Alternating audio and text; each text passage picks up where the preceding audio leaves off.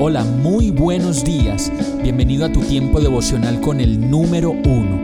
Qué alegría saludarte con la certeza de que Dios está obrando en tu vida su perfecta y buena voluntad, ya sea porque estás aprendiendo de un momento difícil o porque estás disfrutando de su amor a plenitud con paz y tranquilidad.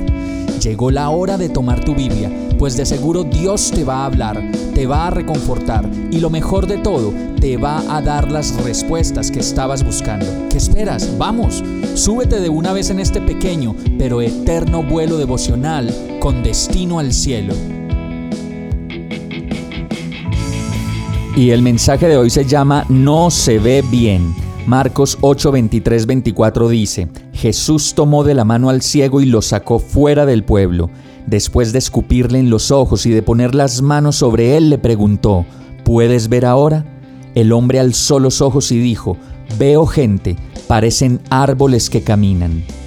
Cuando no estamos viendo bien y necesitamos gafas para leer, para ver televisión y para hacer muchas de nuestras tareas, necesitamos usar lentes de contacto o gafas que nos puedan acercar la imagen que ya con los años o por defecto físico se nos ha vuelto borrosa e indefinida.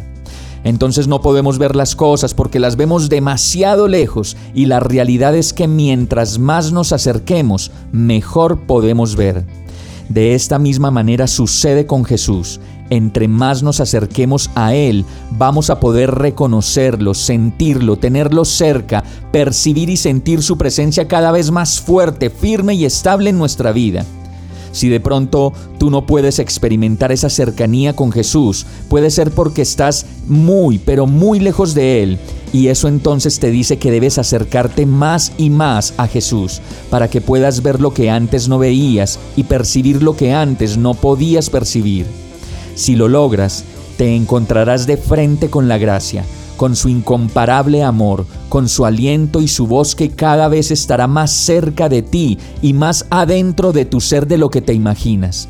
La manera correcta de acercarse a Jesús para verlo es leyendo su palabra, pues cuando lo haces puedes reconocer su voz y de manera sobrenatural darte cuenta de que te está hablando, de que está hablando contigo. Si lo haces, seguramente tus charlas con Él serán interminables y no querrás hacer otra cosa que pasar tiempo con Él, tenerlo cerca y pasar toda tu vida a su lado. Vamos a orar.